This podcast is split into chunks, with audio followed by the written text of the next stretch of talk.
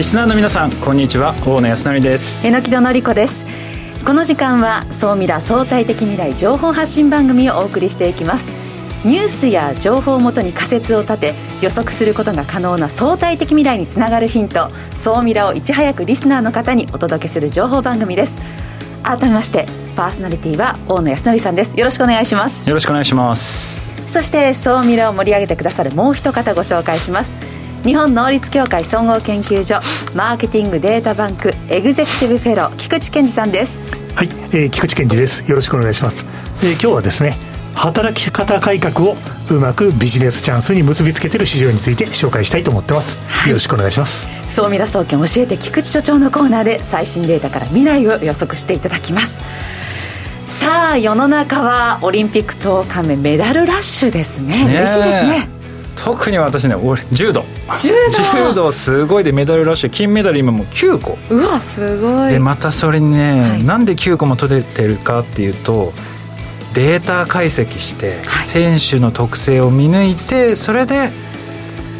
ここまで来てるとで専門部隊もいるらしいんですよ。さすがだなと思って。じゃあ本当にデータ戦ですね。みたいな感じですね今は。菊池さんは注目している競技ありますか？私は昔ちょっとやってた陸上。え陸上？幅跳びの選手だったんですよ結構いいとこまで行ったんですか？あまあ小学生で。えそしたら3人とも？あそうだ。大野さんもえ400やってたんですね結構インターハイ選手、はい、私もこう中高と陸上部です。よね。お意外なところでこの3人が。初めて。やっておりましたね。すごいなんかいいですね、はい、よろしくお願いします。仲いいです仲いいです仲いいですはい。ちょっとね距離感を感じつつもやっていきましょう。さあこの番組では、えー、YouTube でも配信しています。YouTube は毎晩あ毎毎回そのライブでお届けしていますけれども今回は明日の朝10時にアップいたします。どうぞよろしくお願いいたします。それでは番組スタートです。この番組は日本能率協会総合研究所 JMA システムズ日本マイクロソフトの提供でお送りします。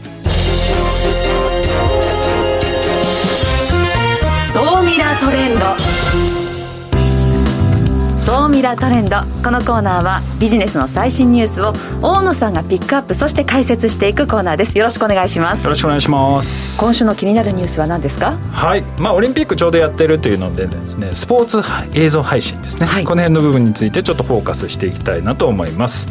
でオリンピックってスポーツの祭典でもあるんですけど同時に新しい技術を見せる場所でもあるんですよね。でここから結構新しい技術が登場してまして、はい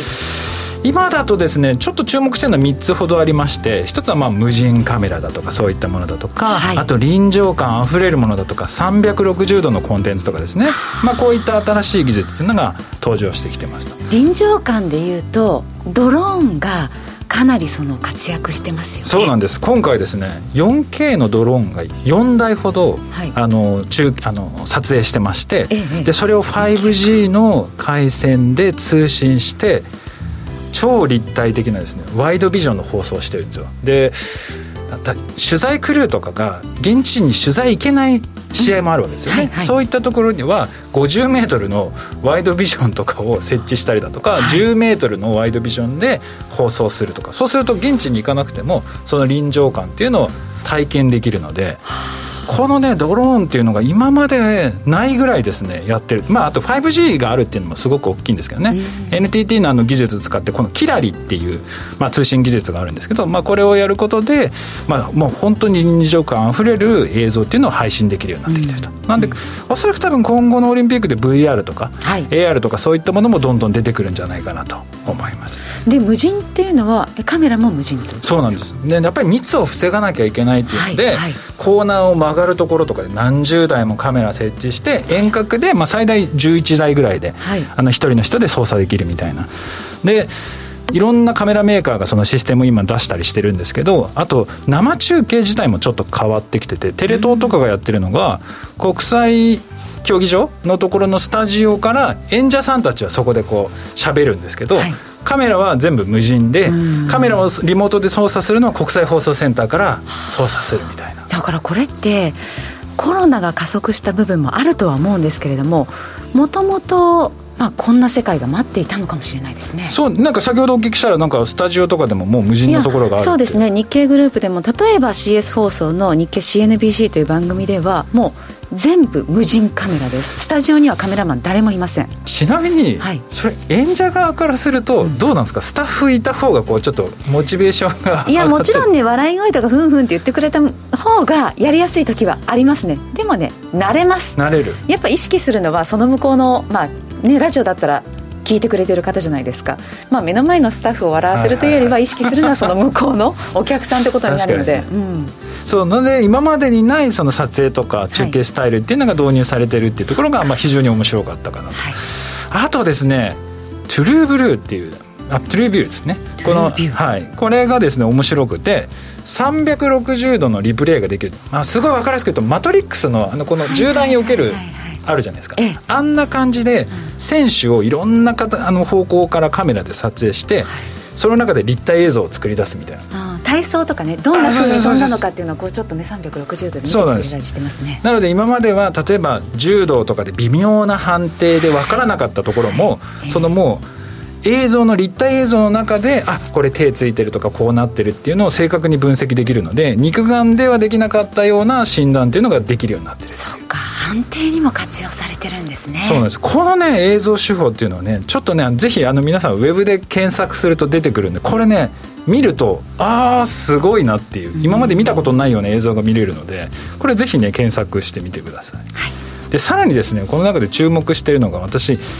今後 AI 中継とか AI カメラを使った、えー、撮影方法っていうのがどんどん普及すると思ってるんですよね。ええオリンピックの中継でも実はあの NHK とかが今ロボット実況みたいなのがやってるんですけど現時点だと今得点のみなんですけど、うんうん、今後その AI っていうのがどんどん進化してくると自動的に実況してくるような形になるので多分榎木野さんの仕事が徐々になくなっていくっていう。困 るそうなんですよね。いや私アナウンサーになって20年ぐらいなんですが20年前にももうそろそろ AI アナウンサーが登場するからやばいよお前らの仕事。だから伝えるだけそのニュースを読むだけじゃ仕事がなくなるからプラスアルファ何ができるか大事だっていうふうに言われ続けてきて、うん、最近その脅威をより感じるようになってます。これ本当にもうぶっちゃけいろんなもの抜きにして、うん、本当に結構驚異的に感じてるいやだって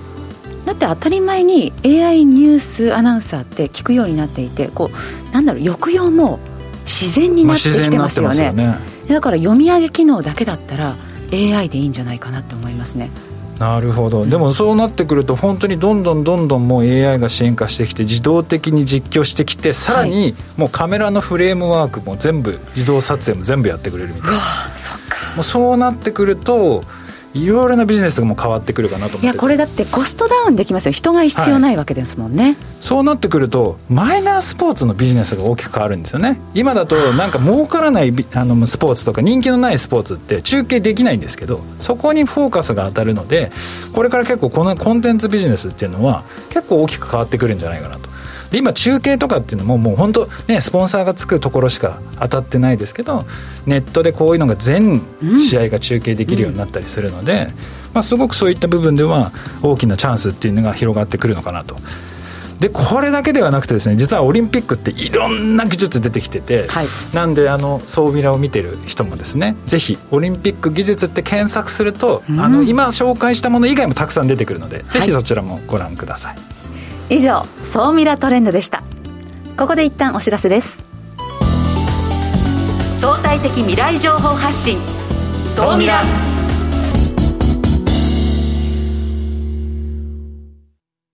経済価値観テクノロジー。激変する世界に生きる全ての人々がより良い未来をつかみ取るためにマイクロソフト Azure はビジネスにご活用いただけるクラウドサービスです既存システムから乗り換えたい。スタートアップでコストを抑えたい方。プログラミングフリーで今すぐ使える AI から RPA まで。12ヶ月間無料でお試しも可能。まずは「総ミラ」ウェブサイトバナーをクリック。総ミラー総研。教えて。菊池所長。さあ、最新データから未来がわかる総ミラ総研教えて菊池所長のコーナーです。菊池さんよろしくお願いします。はい、えー、今日もよろしくお願いします。さあ、早速今週の総ミラ総研注目データ教えてください。はい、えー、今日の注目の数字です。働き方改革、うん、コロナ対策、うん、そういったものを追い風にですね、出荷台数が2026年には1万7000台になる、うん、そういう市場を今日ご紹介したいと思います。えー、キックボードとか、最近よく街で見かけるようになりました。ああ、そうですね。キックボードはシェアリングも始まるし、面白いですよね、これから日本で。はい、何だと思います？何ですかね。1万7000台か。いや、そうですね。でも多そうでちょっと少ない感じ。あそうですよね、うん、気がしますちょっと微妙かなと思われるかもしれません、何ですか答えは？はい。これはですねこの国日本におけるいわゆるワークブース多分皆さんあのテレキューブとかよく街でお見かけになると思いますけど。駅とかオフィスにあるあの箱ですそうですそうです。ボックス型の。仕事ができるですね、あのそうですね。オートシャッターとして仕事ができるあのブースの出荷台数の2026年度の出荷台数の予測が1万7000台、えー、これ一ついくらぐらいするんですかあこれはですね今現在は基本オープン価格なんです、ただ116万円ぐらいじゃないかっていうふうに。結構うちの。まだ高いですね。そうですね。あの、当社の推定ではそういう数字になってる。でもね、江戸さんこれ使ったことあります？いや、まだないです。これね、私最初出た時、正直、誰が使うんだこれと思ったんですよ。なんか小さい島国がなんか面白いもの考えてくるなって思ったんですけど、うんこれね、実際使ってみると、すごい便利なんですよ。で、駅とかに設置されてると、はい、やっぱり緊急で会議が入るとか、はいはい、あとセミナーでなんか急にそこでやらなきゃいけないって時にすごい便利なんですよね。でも忙しい人専門ですね。だからこのボックスでね。今はあれでもなんか違った使い方があるとかってなんか菊池さん。あります。なんかお子さん子供でしたっけ？あそうなんですね。あのお子さんが宿題を集中してやるために。そうこれすごくないですか？この使い方、えー、これね知らなかったなと思って。子供います？いやあのいますいます。いますか？これ実際にいます、ね、私も見たことあります。ターミナル駅で 思いっきりなんか子供が並んだりしてるんです。ええー、すげえと思いながら見ましたね。そうですか。で、はい、このワークブースが今伸びていると、はい、そうです。あの市場が順調に伸びていましてですね、はい、2026年度には1万7000台の出荷でそれを金額ベースに換算すると125億円程度のマーケットになると。ただ、まあ、あれですよね、テクノロジーの進化とともに、あの単価もだんだん下がっていくので、はい、それでそういう市場の形成が期待されていると。そんなマーケットになっていて、このワークブースの市場は、まあ、今の時代感から考えてもとっても面白いなと思って今回紹介をさせていただいているんですけども、はい、ただやっぱり市場を伸ばしていくためにはいろいろ障壁もあるんですよね。まあ、あの追い風になっている要素っていうのはあのいろいろあります。あの会社フリーアドレスが増えて、自分の場所がなくなってるとか、あとは家族もテレワークやってる、で、ちょっと自分は別の場所でやろうかなとか、ちょっと気分変えたいねとか、そういうあの追い風もあるんですけど、設置場所が今のままだとだんだん飽和化していくので、別の場所を考えなくちゃいけない。あとはあの、先ほどもお話ありましたけど、単価をやっぱりちょっと下げていかないと、なかなかやっぱり、ね、今だとちょっと高いから大量に設置するっていうのがなかなかしづらいですもんね、うん、今のまま、まあ、だから借りられるといいですね、オフィスとか、これも、ね、そうですね、そういうのも出始めてる。あそうですね、そうですね、リースとかレンタル型とか。ね、最近、これ、オフィスですごい見るんですよね。あオフィスの中に？このミニオフィス。そう最近駅とかよりもなんかオフィスの方が急に増えたんじゃないかなっていう。そうですね。これもまさにコロナ効果ですよね。あの我が社ぐらいの規模感のところでも6台ぐらい、社員用のブースがあるんです、ね、打ち合わせって、だから会議室、これまで使ってましたけど、もう本当に個々の打ち合わせになると、会議室使ってられないですもんね。そうなんですよ、もう今、オンライン会議が本当多いですからね、はい、だからそうなってくると、会議室が多分間に合わない。そうなんですよね、だそういう意味だと、オフィスの立地が圧倒的に多くてですね。あの岡村という会社が圧倒的に、あこれ、シェアあそうですね、8割ぐらいのシェアを取ってるという、そういう河川マーケットにね。いや、株価見ても、このコロナ前から、大体株価2.5倍になってる、はい、こんなことも追い風になってるんですかね。だと思います。あそうですそうですね。それで実際にはですね、立地も今、セブンイレブンにあったりするんですよね。へえ、コンビニに置かれるようなコンビニに置かれる。これは見たことない。これ、立地の戦いというのが非常にこれから面白くて、どういうアイデア競争があるかというのがこれから注目という感じになると思います。で、このマーケットはあの大変期待をしていて、これはあの見るための視点ですね。見るための視点は、リモートワークがこの国って国家の思惑ほど進んでないよねと。まあ、いうような観点があります。一方でオフィスの中にどんどん社員のために作る、設置しようという流れがあるので、それは完全に追い風。で、富士フイルムビジネスイノベーションさんが、新しくそういうビジネスに参入するっていうのも、ちょうど今先月ですかね、発表になったばっかり。これからは設置場所に注目。本当ですね。どこが注目ですか、融合ですか？えっ、ー、と、私は、やっぱりマンションですよね。マンションマンションの1階とか屋上にある。なるほど。なんかそういうスペースに置かれることによって、まあ、食住接近も実現できて。コロナで緊急事態宣言でマンションの共有スペースって一切閉鎖されてるんですよ私のマンション。この本当にブースがあったら、はい、まあ家で仕事することも便利ですし、まあ、だから駅じゃないかも。駅ってわざわざどこかに出かけるときに使うじゃないですか、うん。うん、本当に家の近くとか、ね、家のマンション内にあったら便利ですね、ね、はい、マンションとか住宅の地域にあるっていうのはこれは一つあるよと思います。はい、はい。ありがとうございます。えー、ここまでは、総ミラ総研教えて菊池所長のコーナーでした。相対的未来情報発信、総ミラ。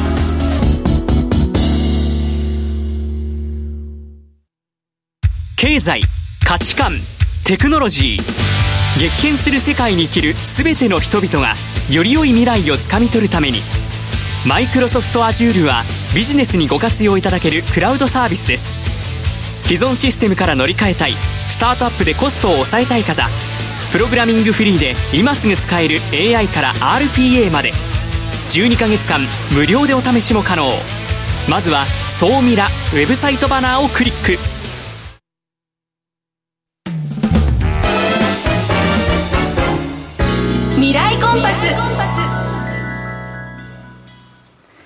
未来コンパスのコーナーは未来への羅針盤コンパスを手にすべく魅力あるゲストをお招きし最先端情報をお聞きしていくトークコーナーとなっています。早速本日のゲストをご紹介します。福島ガリレー株式会社専務取締役営業本部長の福島剛さんです。よろしくお願いします。よろしくお願いします。いや私今あれなんですよね。フードテックをいろいろこうやってるんですけどこのね福島ガリレものすごく注目してるんですよね。ただ注目してるんですけど多分リスナーの方も含めてなんですけれども多分どんな事業展開されてるのかってまだ知らない方はいらっしゃるのかなと思いますので早速なんですけれども今福島ガリレどんな事業展開をされてるんでしょうか？はい。あの飲食店で使われているような業務用冷蔵庫と、スーパーやコンビニで使われているような冷凍冷蔵ショーケースの製造・販売をやっている会社でございまして、冷やす技術で食をお支えしている、そんな会社でございます。うんそうなんですよ。そんなにもかかわらず今実はと新しいことにどんどんチャレンジしてるんですよね。楽しみですね。私が今すごいびっくりしたのがまず社名をこう思い切り変えて本社ビルがものすごいの大阪にドーンと建ててるんですよね。なんかそれってまず社名はどういう思いでこう変更ってされたんですか？はい。もともとはですね、社名を変更しようと思って変更したのではなくてですね、新しくブランドを作ろうぜっていうことでやり始めたのがきっかけでした。はいでもともとですね我々先ほど申し上げたようにその店舗で使われる機器を製造販売してきたんですけれどもここ10年強でかなりあの会社の形が変わってまいりまして新しい会社が仲間に加わってます、まあ、そんな中でで事業領域がすごく広がってきました。もともと福島工業という名前はあの外食のお客様からするとあ福島さんねっていうことで一定の知名度を頂戴してたんですけれどもこれからはもっと食の広い領域でお役に立たなければいけないということでそのために新しいブランドを作ろうということで作ったのがガリレーなんです、ガリレオ・ガリレーのガリレーから取ってるんですよね。その通りです、はい。でそのタイミングの時から、まあ、フードテック、まあ、リテールテックも含めてなんですけどその辺を、まあ、スタートし始めたみたいな、そういう感じなんですそうですね。あの、グループ会社になった高橋ガリレー、あとガリレーパネルクリエイト、こういった会社が食品の上流の仕事をいろいろとやっていたということもありまして、えーまあ、フードテックの方にもっと力を入れていこうということで、会社を、まあ、少しこう、まあ、変革させなきゃいけないと、まあ、今年70周年になるんですけれども、100周年に向けて、何か大きな方向性を出していかなきゃいけないと、そういうふうに考えました。フードテック系だと今、どういうのを今、やられてたりするんですか？はい。まあ、あの業務用冷蔵庫と冷凍冷蔵ショーケースというのは、主にあの食品を保管するものになるんですけれども、例えばですね、2009年に仲間入りした高橋ガリレーは、トンネルフリーザーという機械を作っている会社なんですけれども、トンネルフリーザー、はい、いわゆる冷凍食品を作るような機械でございます。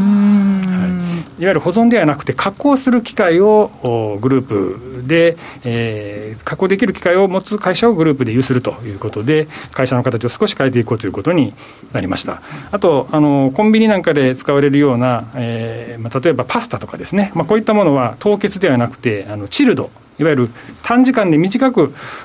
短時間でキュッと冷やすことによって、例えば賞味期限が伸びるとか、まあ、そういうことがございまして、えー、いろんな用途で今、活躍をしております。えー、すごい、えー、冷やし方で賞味期限が変わったりするんですね。はい、だから私たち、その福島ガリレーさんの存在は、まあ、お名前知らない方多いかもしれないですけども、コンビニエンスストアで、また街のその飲食店で、食べている何かはそこに福島ガリレーが関わっている。結構あるかもしれませんね。可能性は高いのかなと思っています。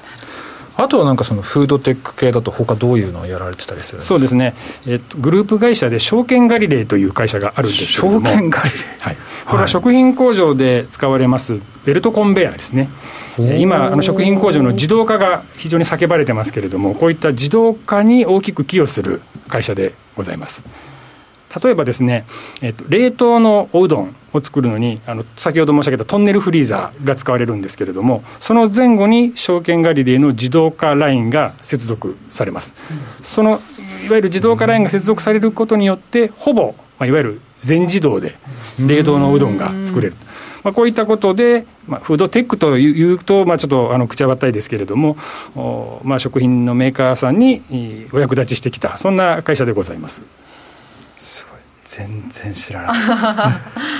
なんかねそういう自動化のやつって私そのアーム型のやつとかっていうのも最近よく目にするんですけど私どっちかというとそれはまだまだ先の話でどちらかというとやっぱ実用的なのはその自動化のコンベヤ式っていうんですか？多分ああいうのが主流なのかなと思っていたので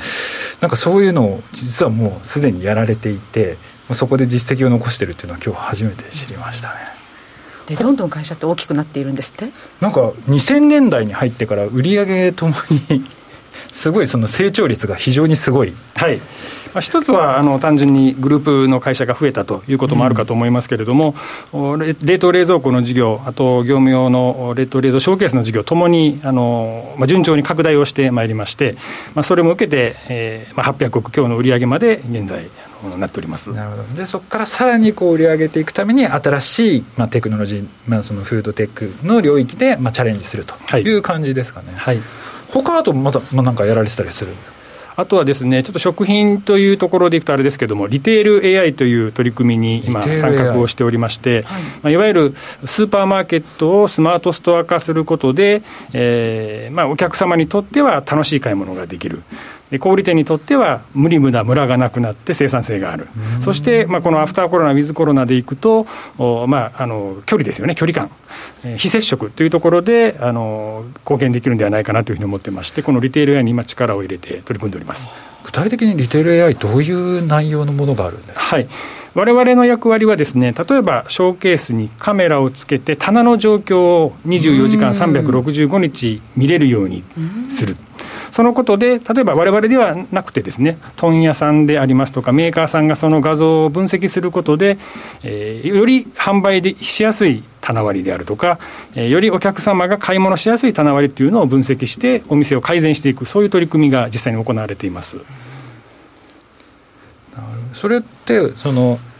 カメラがもう設置されていて売り場を取ってってで AI かなんかがもう分析してこれの商品はここに置いた方がいいとかここ今品出しができてないので品出しをした方がいいみたいなのをアラート上げてくれるみたいな。そうですね。棚割りを自動で AI かけてその最適なものに変えていく提案をしてみたりあとは欠品を自動的に検知して自動発注までつなげるというような取り組みも今実際に行われています。